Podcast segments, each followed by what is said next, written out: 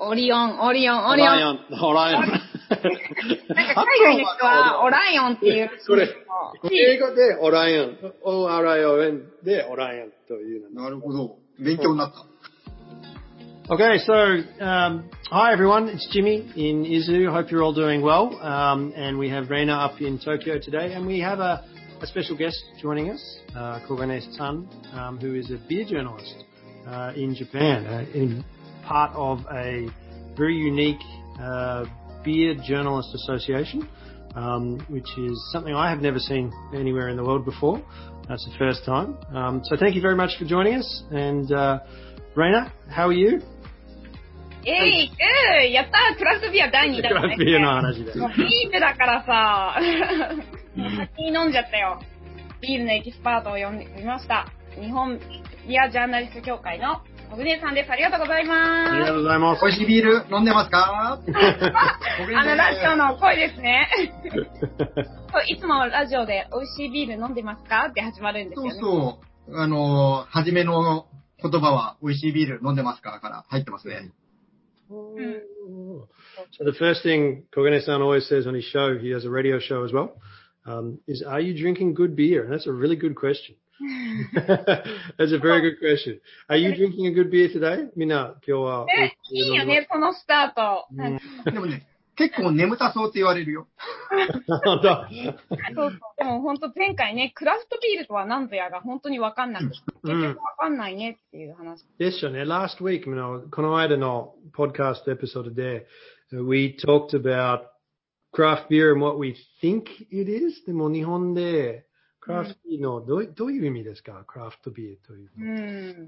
日本のクラフトビールって、うーんと、まあ基本的にやっぱアメリカの流れは組んでるところはあるんですけど、うん。あの、日本だとあの、ブルワリーさんが、あの、集まってる団体があって、あの、全国地ビール醸造、あ醸造者協議会っていうのがあって、JBA って、ジャパンブルワーズアソシエーションっていうのかな？Okay.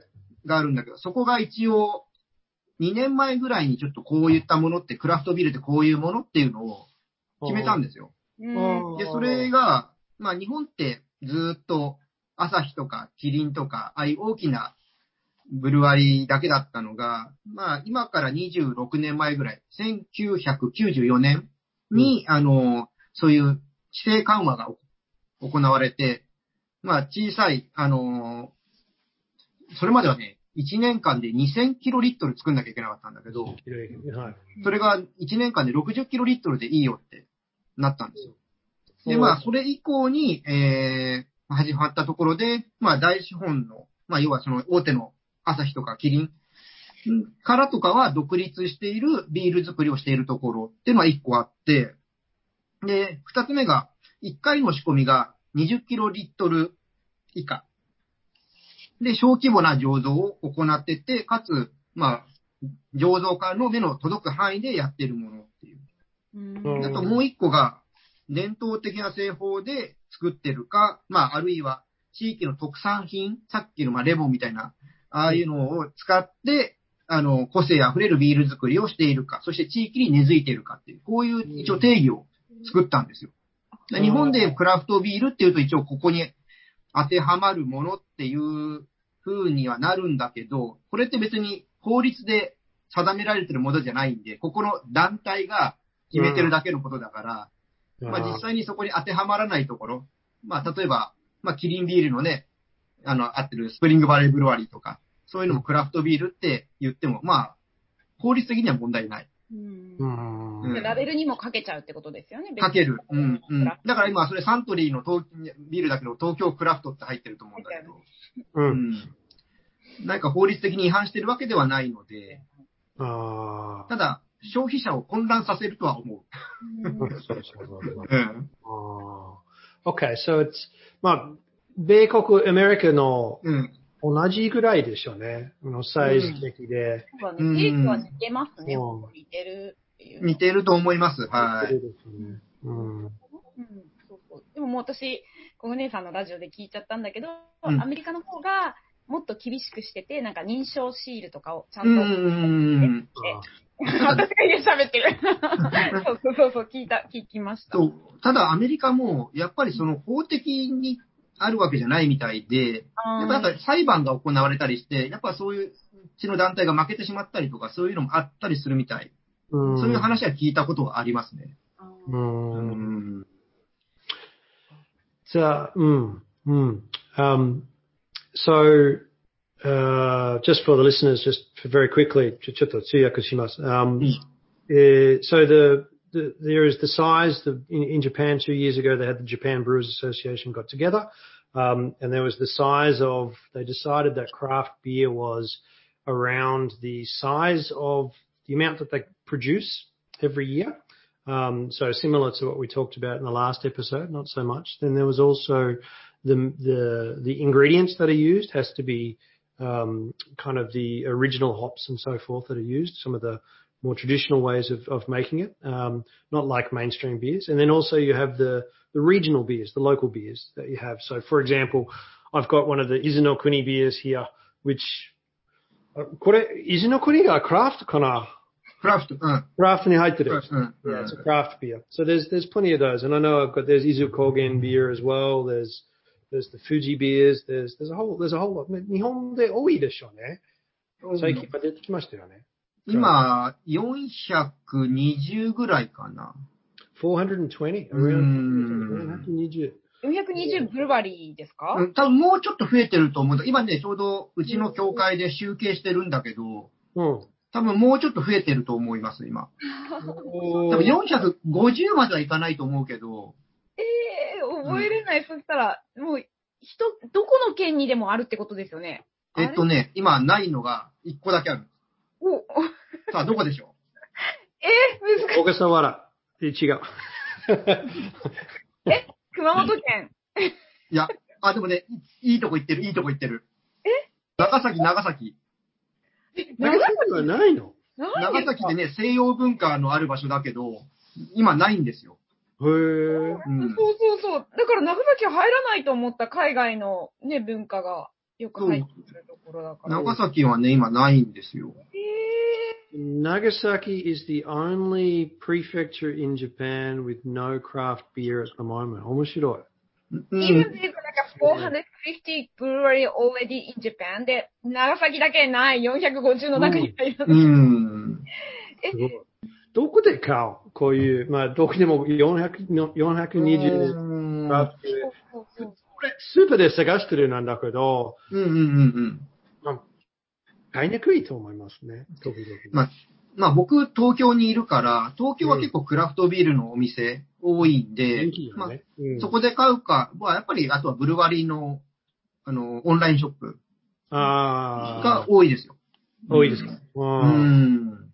OK。ちょっと難しいなんだけど、クラフトビールは、クラフトビールの意味は、ブルーリーが小さいでしょうね。あまあ日本でもう簡単に言っちゃうんであれば、うん。朝日、キリン、サントリー、札幌、まあ、あと、まあ、オリオンも外して、それ以外のところっていう、大言ってい体。いと思う。うん。ああ、OK, OK, OK. そう、も、もし売り上げが伸ばしてる伸ばしてる、まあ、増えてると、クラフトビールのうん意味が消える、で、だから今、一番そういうので曖昧なのが、ヤッホーブルーイングってあの、夜な夜なエールのところあうんあ、そうですよ、それ。あそこはキリンともね、提携したりするから、うんうんうん。厳密に言うと、ちょっとクラフトとか言えなくなってきてるのかもしれない。あうーん。Yes, it's a, it's just to translate, it's, um, it's an interesting question. If, the craft beer, because they're small, if they become too big, are they no longer craft beer? It's an interesting question. Like it's, um, because it challenges, because I think, まあ、まあ、さっき、さっきの話したなんだけど、マーケティングで、レーベルだけで、これはクラフトビール、なまあ、書いてあるんだけど、クラフトかどうか、まあ、コンシューマーが、飲み人がわかん。ないでしょ一般人がわかん。ないでしょうね。わかん。ないね。どうやってわかるわかん。ないでしょうね。うん。これは難しい。難しいね。うん。あまりにも広い意味になってしまうと、クラフトビールのこの意味っていうのが、だん。だん。触れてしまって、まあ、もうだん。だん。だん。だん。もうみん。なも、こう書いてあっても、なんか意味がないものと知られてね、うーん。劣感もなくなってくる。うん。ただ、だから理想は、クラフトビールって言葉がなくなることが僕の中の理想ですけどね。大きいところも小さいところもビールを作ってるわけだから、うんうんもうビールでいいじゃないかと。ですよね。うん。美味しい、美味しい、美味しいものが美味しいでしょ。うんそう分けなくてもいいんじゃないかっていうこと。うん、だから、今使うのはもう、その大手のビール会社と区別するために使われてるっていうのが一番だと思うので、うん。うんじゃあ、クラフトビールは飲んでない人がの入り口はどこで始まった方がいいですか、うーん。やっぱりいつもと違うビールを飲んでみたいっていう好奇心からじゃないかなと思うんですよね。うんうん。この飲みやすいものとして、まあ、どういう、なんか基準ってありますか？まあ、苦味とか。ああ。僕は逆に嫌いな味を聞きます。ああ、これ以外っていう感じですかね。そうですねで好きって結構幅広いんで、でも嫌いって結構ピンポイントに来るんで、回答が。うんそこを外していきますね。うん。うんはい。ビールの味って、まあ、その嫌いでの感覚、感覚としては、こう、苦い。うんうんうんうん。あとは、なんだろう、スンとくるなんですかね。まあやっぱり一番は苦いでしょうね。うん、そうんこですかね、見る基準としては。自う分が、ん。このビールを好きかどうかっていうときは、そう。で、苦いにも結構いろいろあって、まあよくあの、IPA とかも皆さん今ね飲んでると思うんですけども、IPA ってよく柑橘系の苦味とか、ホップのその品種の関係とかでね、作られ方で、その苦味と一般的なビールの苦味ってまたちょっと違うんで、うん、柑橘が嫌いじゃない人だったらば、IPA とかから行ってみてもいいし、苦いけども、この苦味だったらいけるいけないとか、あもう逆に本当苦味がダメだったら、もうフルーツビールとか、ーはい。あの、ちょっと小麦を使ったちょっと柔らかな感じのものとか、うんそういったところからをご紹介していきますね。フルーティーなやつか、うん。やつかですね。それだからら、カクテルとかが好きな人だとかだったらフルーツビールとかそういうところから攻めたりしますね。うん。うんそれはもう、バーの、バーテンダーの人に、なんかフルーツビールとか言った方がいいですか？そういうのかカテゴリー名あります？なんかわかんないですけど。あありますなんかいろいろ。あとは、カテゴリーよりも、もう私こういう味がちょっと苦手なんだけど、とか、私はこういう味が好きなんだけどって言った方がいいですね。うー。うんん。あの、カテゴリーによっても結構味わい違うんで、その中で。うん、そうなんですね。うんまあ、エールって言ってもいろいろ苦あります、あります。はい。うん、うん。あの、僕、わ若い時は、ビールといえば、バーベキュうん。ー、パブで飲んでるんですけど、最近は料理と合わせてると。いいですよね。うん。それどう思いますか？それは料理から決めるか、ビールから決める。どっち、どっちと思いますか？例えば、まあよくフランス料理だみたいに、あの、コースでもうメニューが決まってる場合であったら、料理ありきでビールを選んだ方がいいと思いますね。あでも今日は僕はもうビールを飲みたい。そこに何かを、ああの、おつまみを当てていきたいっていうんであれば、ビールありきでお食べ物を選ぶべきだと思いますね。ああ、うん。はい。そっかそっか。なるほどあの、あれですよね、コグネさんのラジオで次は、あの、食べ合わせ？そのペアリングのはい紹介。う明日、あの、うちのビアジャーナリストで、やっぱそこの料理人で、そういうのが長けてる人間がいるので、一緒にコラボしてそれを音声でやっていくんですけども。うんうんはい。そのペアリングのエキスパートの人もいて、ビールの。はい。あの、ビアジャーナリストって、個々に専門というか、まあ自分が得意としているところがあるので、僕の場合は日本のビールを応援するってコンセプトでやってるんで、日本のビールの事情なんですけども、中にはその料理とビールの組み合わせとか、海外ビールが得意なものとか、人とか。まあ、そのそこはね、あの、僕ら YouTuber と一緒なんですよ。やりたいところ、伝えたいところを伝えていくっていう形なんで。はいうんうんビールの幅がなんか広がりますよね。こうペアリングがあったりとか。だから逆に僕海外弱いですよ、正直。うんうん。Mm. So there's there's the pairing of the beers, and it's uh, there are a, a number of experts that uh, Kogane-san actually talks to and does pairings with in different types of food. If it's a set menu, you start with the men, the food and then you match the beer. But if it's you, you want to drink a particular type of beer, then you might have different types of snacks with the beer itself. Is the way that he would do it. But um, um, there's lots of. Uh, I think that's a great change in the way we drink beer. なんか、僕はそそれがいいことと思ってるから、本当に ビール、ビールはあんまり合名じゃない。まあ昔はね、合名じゃないと思ってる人が多いと思いますから、うん最近はビールが合名に入入ってるでしょうね。それはみんないろんなビールがあって、もう、もうちょっと詳しい。意見があるから、みんな、まあ好きになってるから、普通のだけね、スーパードライだけで飲んでる人が変わってると思います。そうです。ワインみたいにね。ワインみたいに、うん。いろいろその順位で、その、うん、ペアリングしてっていう。うん。It's a good thing. I don't know if my Japanese made sense then, but that was okay. I, I understand. そうワインみたいにいろいろビールもテイスティングこうんうペアリングしてきて、こういろいろ広がってきてるよねっていう昔みたいにドライばっかり飲んで、あもう一つだけのビール買いたいってそうですねいうわけではなくて、もうだって今ペアリングのエキスパートもね、いるぐらいだから。うん、まだ世間的には全然広まってない。うーん。うんやっぱりもうビールは喉越しっていう人の方がまだまだ圧倒的に多い。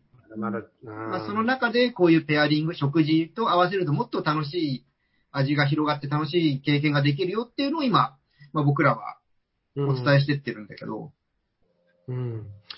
あの、ビールを、クラフトビールを作りたい人を、アドバイスがありますか？あるある、いっぱいある。うんうん、いっぱいありますけど、家ではダメでしょうね。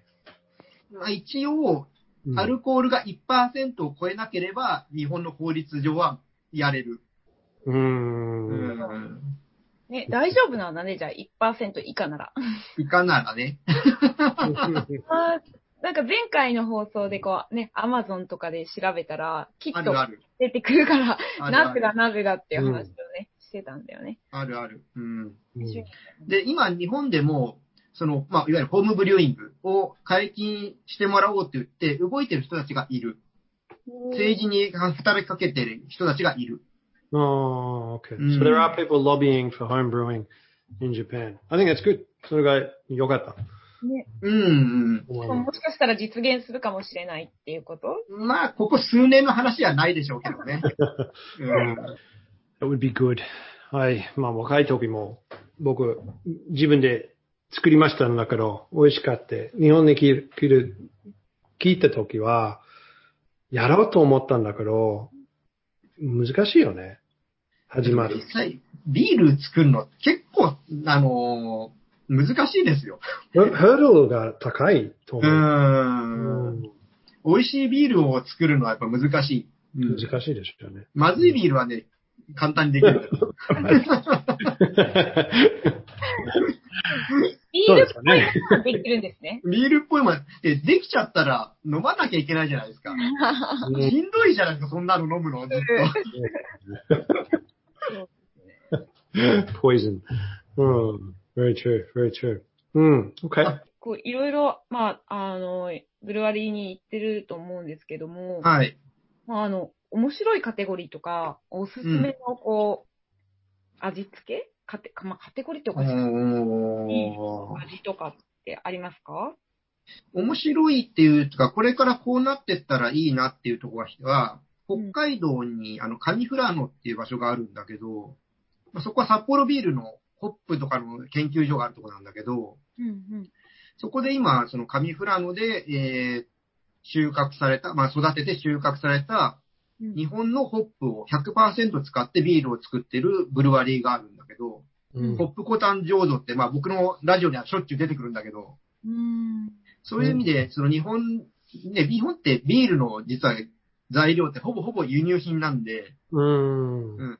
ね、あの、クラフトビール、日本のクラフトビールって言ってもほとんど、あの、麦とかホップは海外産なんで、うん。まあそれを、ホップを日本産で全部やってるっていうのが、まあそういう意味では、これからやっぱ日本ジャパニーズの、あのー原材料うんっていうのもちょっと注目されてきていて、まあ、そういった意味の取り組みとしては面白いかなっていうところで、ホップコタン醸造。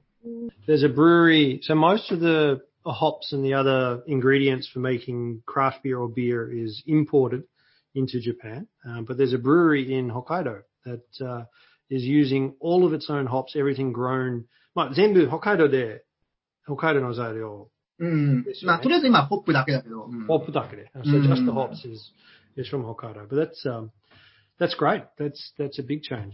Uh, uh, that'll be good. まあ、飲みたいですよね。うん。あ美味しいよ。うん。美味しいえ美味しいうん。 ももう一回、もう一度名前、えー、ブルーリーの名前 OK ホップコタン醸造。ホッホップコタンブルワリー。ホップタンブルーリー。OK、探しします。alright. Sounds good. なんか、海外で、日本のビールは、札幌、キリン。アサヒとか、うんうんオライアンも、あオリオン、オリオン、ーオリオン。オライアン、オライアン。なんか海外の人はオライオンっていう。それ。うーん。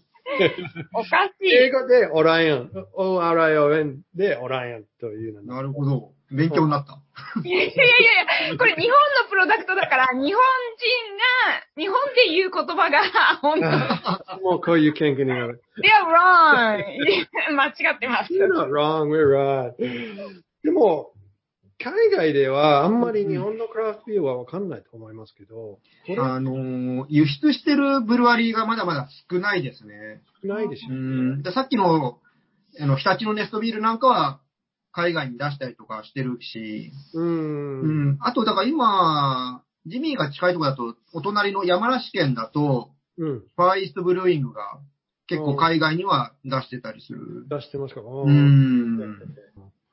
It's um, similar to some of the whiskies in Japan and some of the wines are starting to improve.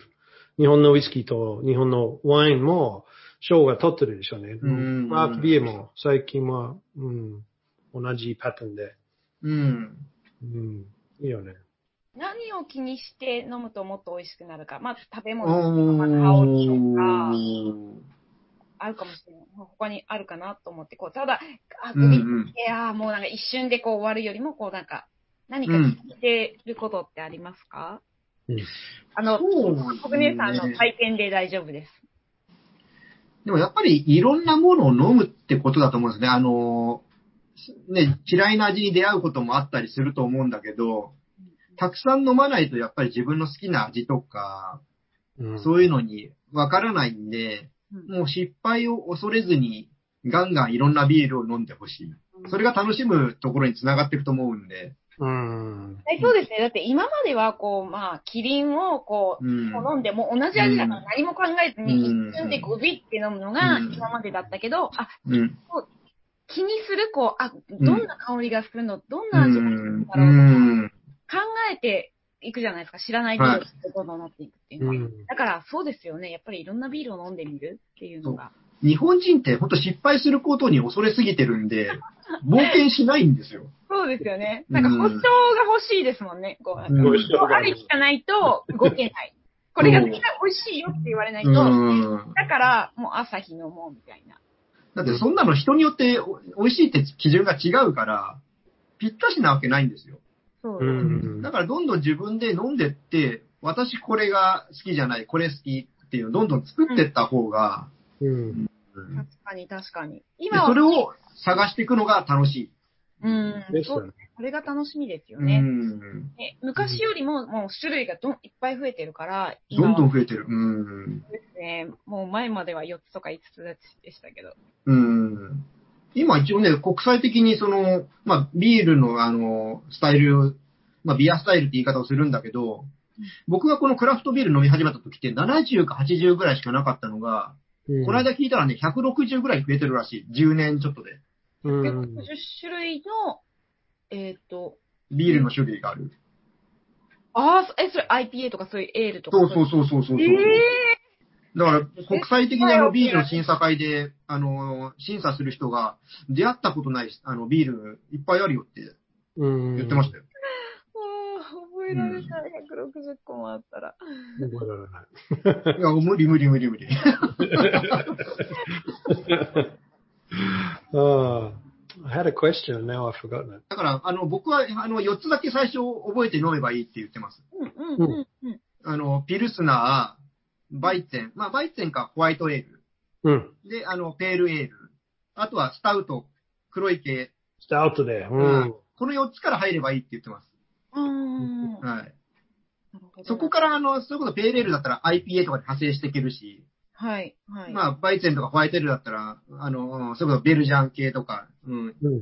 いろんなとこに行けるから。う。うんん。それらを飲めば、大体自分の好きなものがこう、こう派生していけるってことある程度、あの、幹ができて、そこから枝を張っていけると思います。うん。うん。そうかそうですよね。もうなんか全然知られてないのを最初から飲んで、ちょっとなんか、うん。クラフトビール失敗だってなるけど、うんメインから飲んで、こう派生していった方がいいですね。そうそうそうそなんか、あの、さっきのわさびビールで、ちょっと美味しかったんだけど、う。うん。珍しいじゃないですか。い珍今しいね。うん。の珍しいの材料を使ってるクラフトビールは何でしょうか？小金さん日本だと、うんやっぱお酒。お酒、あのビールー、とお酒？清酒、清酒、お酒の酵母とか、あうの、酒の麹？そういうの、やっぱこれは日本ならではだと思うよ。ううんん。それこそあの、静岡だったら、反射炉ビールさんとかが、あの、清酒酵母使ってたやつ作ってたと思うし、あともうちょっとすると、島根のビアヘルンっていうところが、島根の酒蔵さんと毎年コラボして作るオロチっていうビールがあるんだけど、うんあちょっとま、ちょっと待ってね。うん。これ、あ、オロチって書いてありますね。おなんか日本酒っぽい、あの、なんか字、字、字の書き方そうそうそうそうそう。っぽい面白い。うか。毎回あの島根の日本酒の酒蔵さんを変えながらコラボして、えもうすぐこれがま年末に出てくるはず。想像できない。味うんが。あの、いや、にうん。うまく日本酒とビールがミックスしてますよ。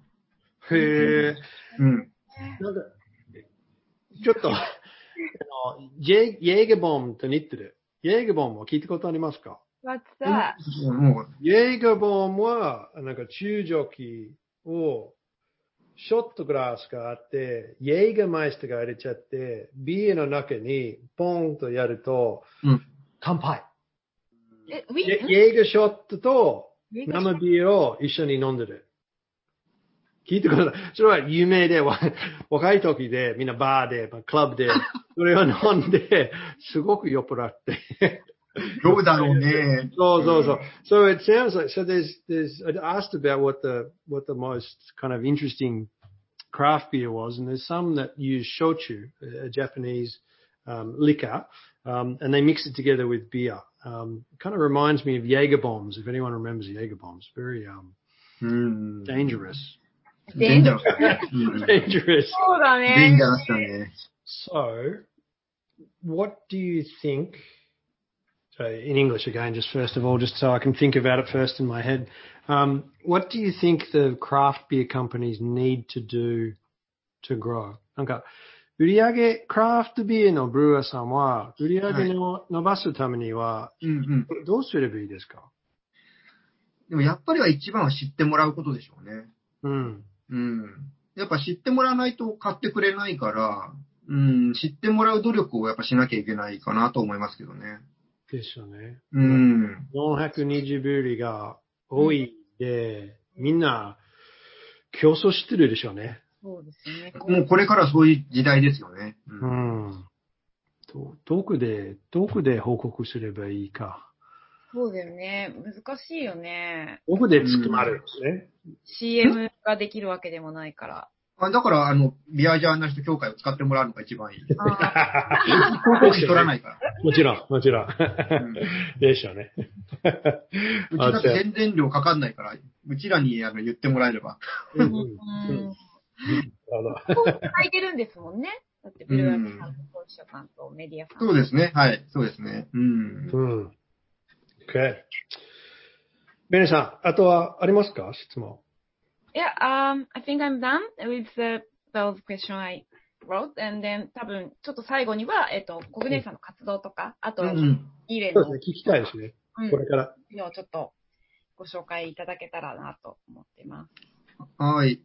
まあ私はね、あの、その日本ビアジャーナリスト協会の、まあウェブページを中心にね、自分で、まあ、関心のあることとかを取材して、まあそこで、あ記事をアップして伝えるっていうのを中心に、まあやってるのと、まあ今は、えー、スタンド FM っていう、ちょっと音声配信の方で、まあビールのね、あの、おすすめのビールとか、ビールのね、ネタとか、そういうのをね、お伝えするようなこともしているので、はい。